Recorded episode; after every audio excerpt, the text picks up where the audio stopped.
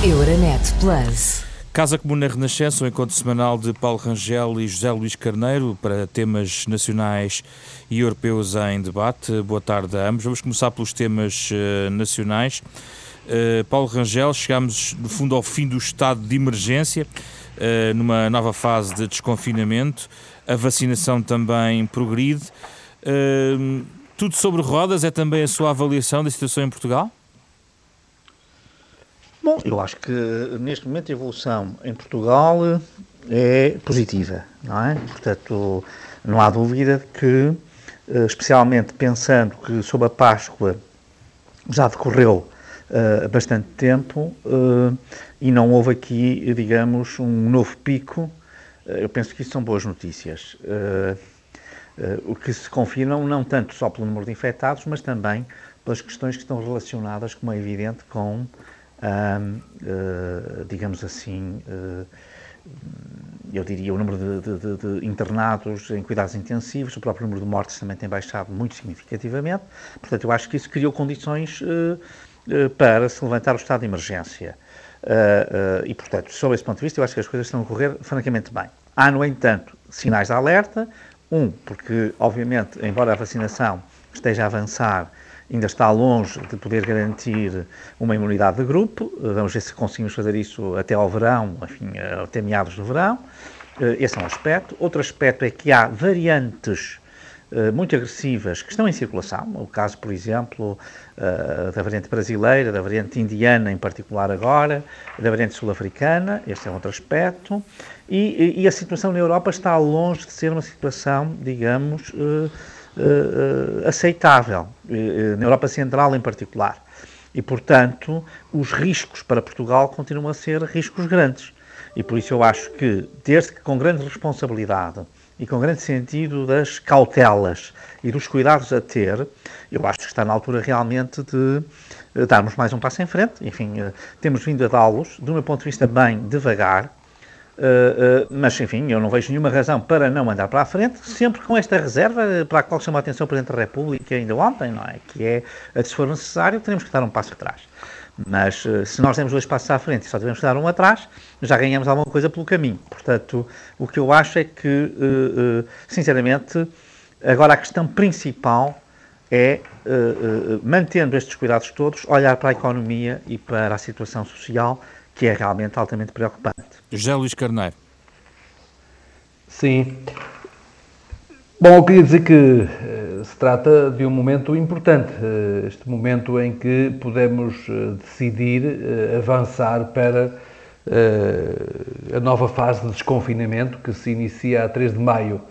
Naturalmente que a nova fase do desconfinamento exige mais de cada um de nós e da sociedade enquanto enquanto um todo e enquanto comunidade nacional, porque eh, é muito relevante que continuem a prevalecer eh, os eh, cuidados e as limitações nos contactos sociais, que a testagem continue a ser desenvolvida e, se possível, alargada em condições de garantir o rastreio uh, dos contactos e também a garantir o isolamento profilático dos eh, doentes. E, portanto, esta fase é uma fase relevante, conseguimos chegar até ela em função de um esforço coletivo que tem vindo a ser desenvolvido, que deve ser sublinhado, que deve ser lembrado, mas isso não nos retira responsabilidade, antes pelo contrário, dá-nos maior responsabilidade nesta fase em que nos preparamos para esta fase que vai, eh, digamos, já permitir retomar muitas das nossas condições de vida.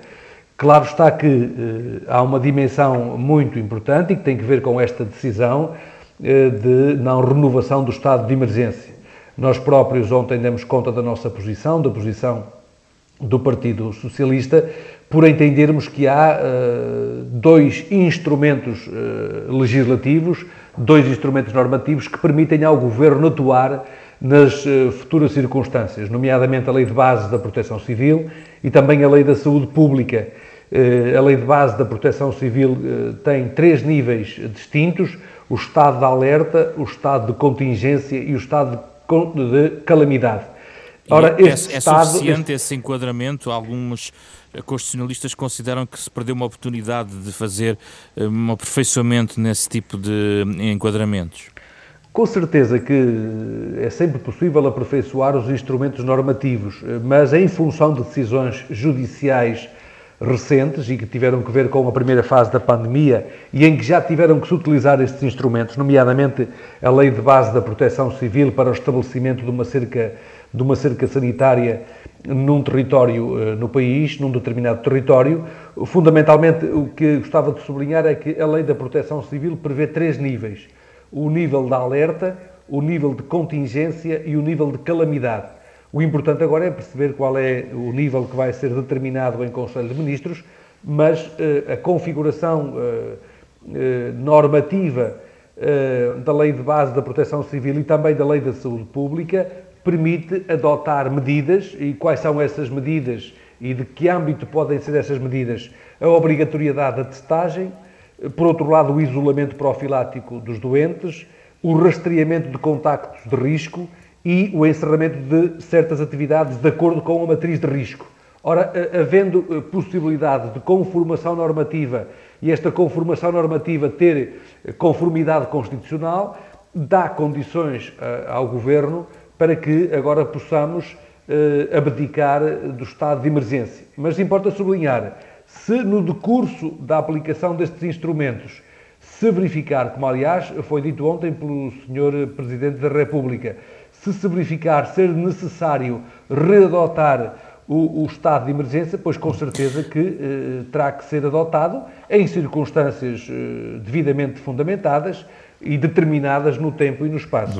Vamos avançar para o tema seguinte. Vou dar aqui ligeiramente um pouco mais tempo ao Paulo Rangel porque, para equilibrar os tempos, relacionado aqui com uh, um Conselho de Ministros da manhã que, segundo o Primeiro-Ministro, deve aprovar um conjunto de diplomas que dão corpo à Estratégia Nacional de Luta contra a Corrupção, um conjunto de instrumentos legislativos. Recordo que nas últimas discussões deste tema aqui no programa Ficámos também na questão da, da criminalização do enriquecimento injustificado, uh, com, enfim, a, a, vossa divergência em relação a porque é que o processo não avançou até agora. E eu gostava de saber, uh, Paulo Rangel, de, de, uma semana para a outra, o que, que se espera algo particular em relação aos diplomas uh, de amanhã, tendo em conta que a estratégia já foi comentada por vários agentes, incluindo antigos procuradores, a própria Procuradora-Geral da República uh, anterior, Joana Marques Vidal, também já comentou. Gostava de o ouvir uh, sobre aquilo que se espera para amanhã.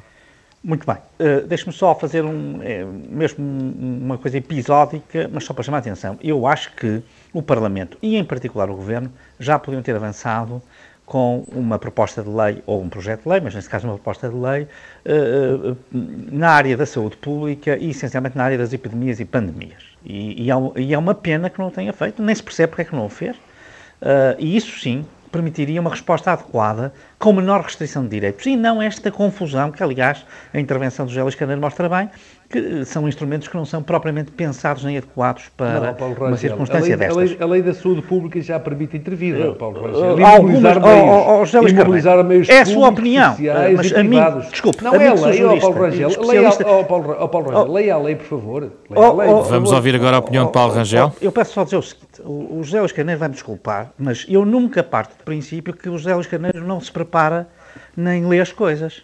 Isso não mesmo. me mande ler a lei, porque eu leio faz a lei. Bem, eu sou jurista, bem. que é uma coisa que o José Luís Carneiro não é. Pronto, mas, oh, Paulo Rangel, lhe diga. Isso, isso, e, portanto, não, eu, não, oh, eu não estou a invocar nenhum argumento de autoridade. Paulo Rangel, mas guarda as suas lições para os seus alunos, Paulo Rangel. Não, não, ouça, só que não são lições. Não me vai dizer a mim. Está aqui a dar a entender aos ouvintes que eu que não li a lei. Mas acha que eu venho para aqui Paulo falar... Rangel, Paulo Rangel, não, qual seria a outra possibilidade? Permita-me sublinhar, Paulo Rangel. José Luís Carneiro, deixe-me agora... Nada. José Luís Carneiro, deixe-me... José Luís Carneiro, José Luís Carneiro, eu vou dar a palavra agora a Paulo Rangel. Eu vou dar agora a palavra a Paulo Rangel, porque de facto está em déficit de tempo. Eu estou em déficit de tempo e não é só isso. Isto não é maneira de se contra-argumentar com ninguém. Peço imensa desculpa. E Mas qual, não é. Qual era a figura Porque... legislativa alternativa que podia não, ser desculpa, aqui encontrada? era uma lei pensada para as pandemias. Sabe que o Primeiro-Ministro António Costa anda nos fóruns internacionais a dizer que é preciso um tratado contra as pandemias. Mas em Portugal não é preciso uma lei para, que pense especificamente nesta, nesta circunstância. É, é curioso, quando nós sabemos que as leis não são adequadas É isto que eu estou a dizer. Eu não estou a dizer que não se possam forçar interpretações. Estou a dizer que tivemos muito tempo para fazer isso e isso não foi feito. Em relação à corrupção, Paulo Pronto. Rangel? E, portanto, quanto à corrupção, o problema, de um ponto de vista, ah, enfim, ah, ainda é pior, não é? Portanto, eu tenho dito aqui que é evidente que o Partido Socialista, primeiro, só pegou na questão da corrupção agora. Está no governo desde 2016. E só pegou na questão da corrupção e da estratégia da corrupção agora porque sabia que vinha a decisão de Sócrates. E que ela, obviamente, iria colocar um problema ao Partido Socialista, que é um problema político que muita gente tem vindo a colocar. E que esta semana, aliás, teve um desenvolvimento muito importante, que foi de uma figura altamente insuspeita. As palavras de João Cravinho. João Cravinho, que veio justamente dizer o contrário do que já foi dito neste programa, que é houve resistência, relutância do governo socialista José Sócrates em atuar na área da corrupção. O PS respondeu Isto, dizendo atenção. que o Cravinho devia estar com uma memória um pouco afetada. Ouça, isso aqui é outro tipo de comentário. Lá está o PS, agora está, pelo que eu vi ainda hoje neste programa, e estamos a ver, está, está pro- procura fazer atuar-das contra as pessoas que dizem coisas que não concordam, eh, que- em que discordam do PS. Eu, sinceramente, acho que isso é de péssimo gosto. É lamentável como é que uma deputada do PS vem fazer uma alegação desse tipo a propósito de uma figura com o prestígio que tem João Cravinho e com os serviços prestados ao PS. Portanto, é, eh, que- a pessoa possa dizer, olha, discordo. Agora, que venha falar nestes termos, isto é como aqui dizer olha, vem para aqui e não leu a lei.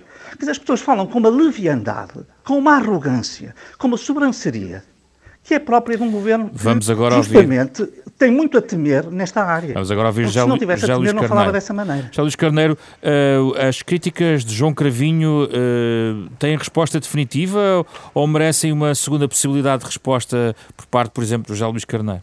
Não, veja, eu julgo que, sobretudo, as afirmações que são feitas eh, de forma que carecem de uma avaliação mais detalhada e mais profunda, permita-me começar por aquilo que disse há pouco. Os ouvintes que nos estão a ouvir certamente têm acesso à internet. Colocam Lei de Base da Saúde e peço que todos possam ler. eh, Vamos a lei avançar para o de tema base da corrupção, A, a Lei de Luís Saúde Carneiro. Pública. E, de- e aí poderão verificar que aquilo que afirmei há pouco tem fundamento. Quanto às questões eh, da corrupção, eu queria dar conta do seguinte: o PS e o Governo, também neste domínio, e portanto é um convite que se faz à comunidade académica, à comunidade científica do país, tem uma pegada legislativa de defesa da transparência e de combate à corrupção Sim, sim, sim. que merece ser combatida, merece ser estudada e conhecida. Eu vou fazer uma pergunta ao Paulo Rangel. Vocês conhecem a Lei 36 de 2010, que foi a que alterou o regime das sociedades comerciais e das sociedades financeiras, que permite o acesso irrestrito às contas bancárias por razões de processo penal? Sabe quem é que aprovou essa lei? Oh, oh. Não, pergunto, sabe qual foi a posição? Sabe qual, qual, qual foi a votação do PSD e do CDS? Sabe qual foi, Paulo Rangel? Foi a abstenção. Oh. Por considerar que já havia. Permita-me ter- concluir agora, não, Paulo não é Rangel. isso, oh, eu oh, sei que custa a ouvir, eu O sei que custa a ouvir. o PS, o Carneiro tem que Permita-me, oh. Paulo Rangel.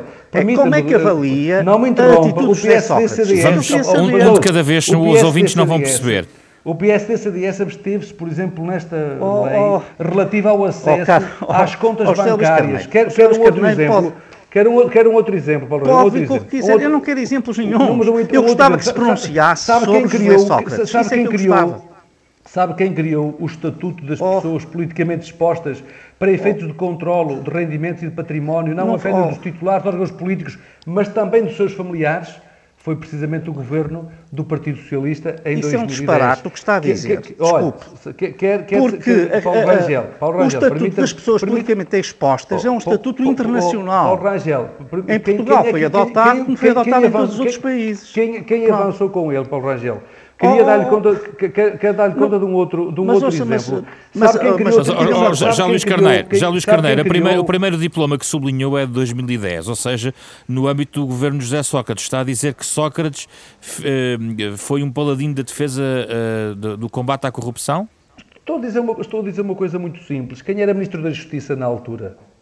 Um governo não é feito por uma única pessoa. Um governo é feito oh, por muitos responsáveis Mas façam uma avaliação. Que, que, assumem responsabilidades nas suas diferentes áreas. Aliás, o Paulo Rangel também esteve como secretário de Estado da Justiça e assumiu as suas responsabilidades, como os outros que fazem parte de uma equipa mais vasta assumem as suas responsabilidades. Por exemplo, quem criou o Tribunal Central de Instrução Criminal?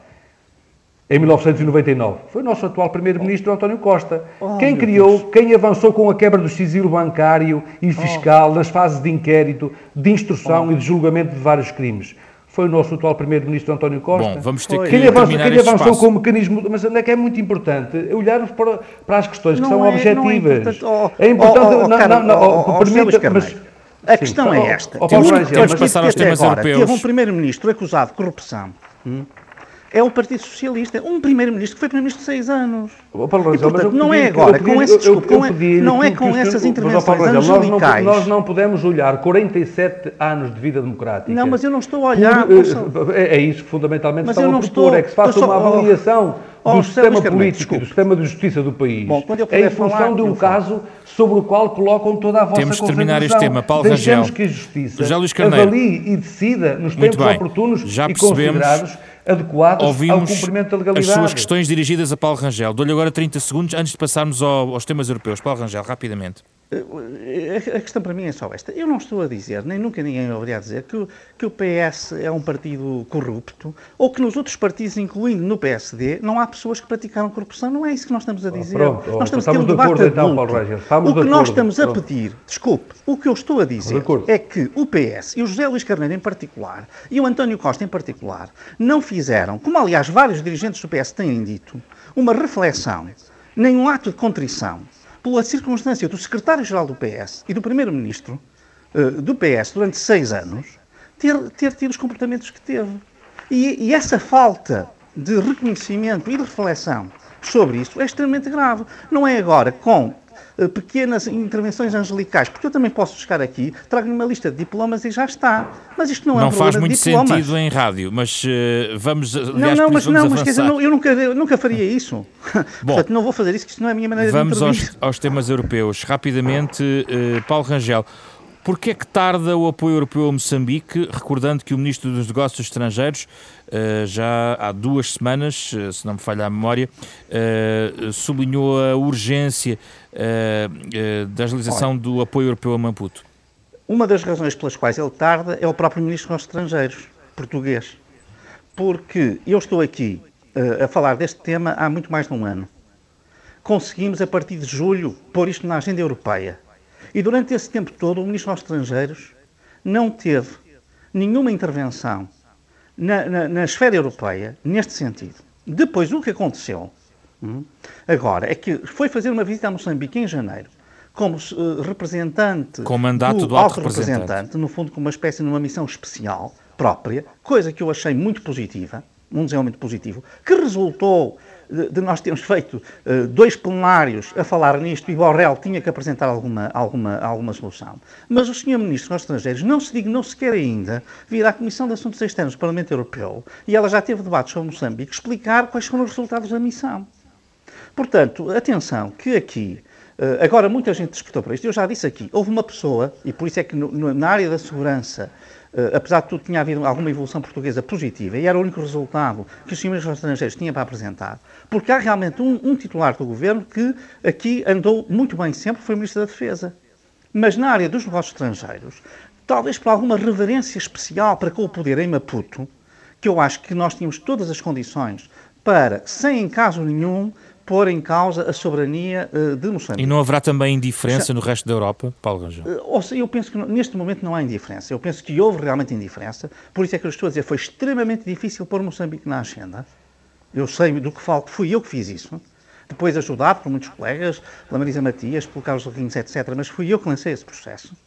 Hum? Pessoalmente. Pronto. Trouxe aqui o Bispo de Pemba, enfim, em forma digital, mas trouxe para se começar a fazer isso. Agora, eu acho que neste momento, sinceramente, a visibilidade do drama Moçambique é claríssima na esfera europeia.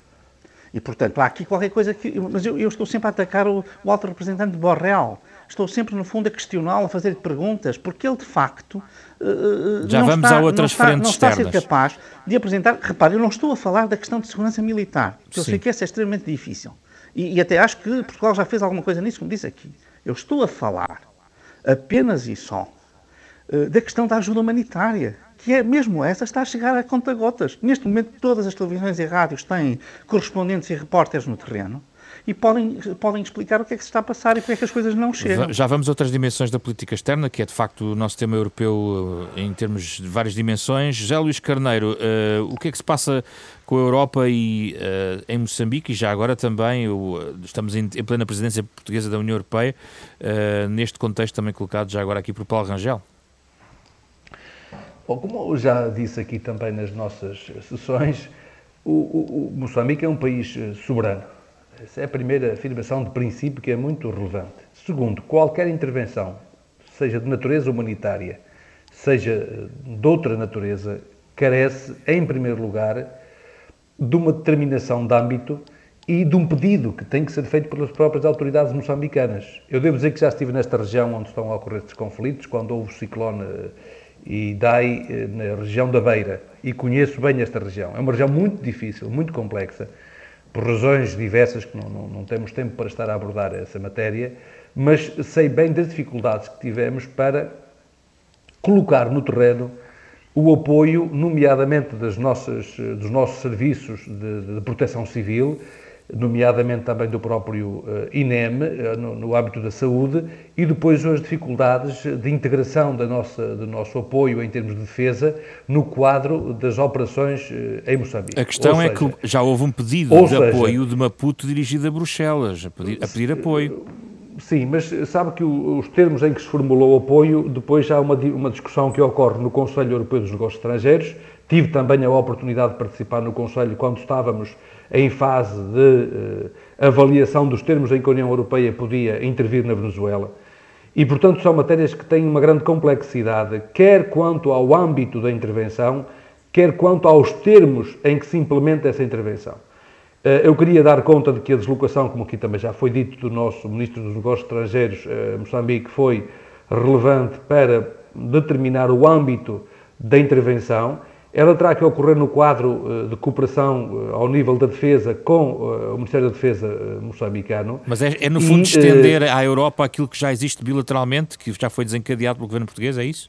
Sim, mas a Europa tem o seu próprio, já aqui falámos disso, ou seja, a Europa, a Europa tem o seu próprio ritmo de decisão e, como se sabe, uma decisão de nível europeu implica a articulação de 27 países em relação a, a, a uma matéria que é uh, extraordinariamente complexa.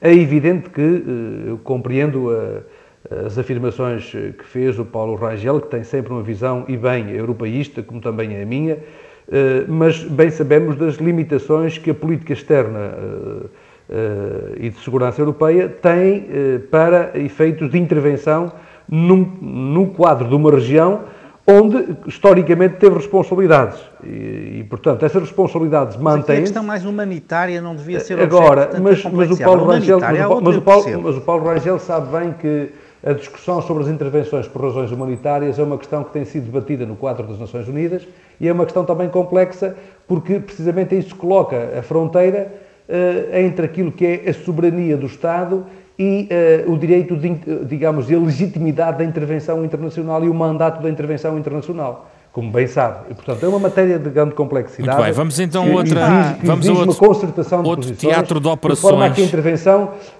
outro... não seja de cariz voluntarista, mas seja devidamente articulada entre as diferentes autoridades e, diversos níveis de decisão. Muito bem, vamos a outro cenário da política externa, Paulo Rangel, na questão russa, eh, já aqui comentámos eh, em tempo útil a deslocação de Borrell a Moscovo, penso que a vossa opinião é clara sobre a posição, sobre essa, os frutos, ou não, neste caso, dessa deslocação. Temos, é, de facto, uma escalada de tensão na fronteira com a Ucrânia e e nesta perspectiva, o que é que a Europa deve fazer, Paulo Rangel? Manter o, o rumo, uh, apertar ainda mais uh, a malha de sanções em relação à Rússia?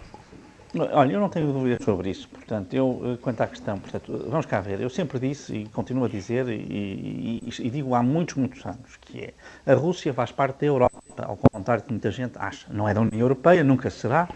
Uh, uh, é uma cultura própria, com sua identidade muito particular, mas uh, não há Europa sem Rússia. Uh, os grandes contributos culturais de um Tchaikovsky, de um Tolstói, uh, enfim, os nomes podem se multiplicar. O cume da cultura europeia e, portanto, da nossa identidade europeia também foi atingido na cultura russa, não é? E pela cultura russa, que aliás mudou, por exemplo, a literatura e a própria música de forma uh, extraordinária. Portanto, vamos cá ver.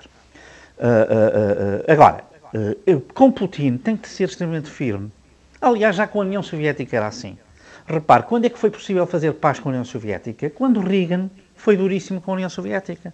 Enquanto andamos com políticas de apaziguamento uh, relativamente frouxas, uh, essa linguagem não foi entendida, uh, digamos, pelo, pelo, Império Russo, que no fundo ainda é essa tradição que ali está.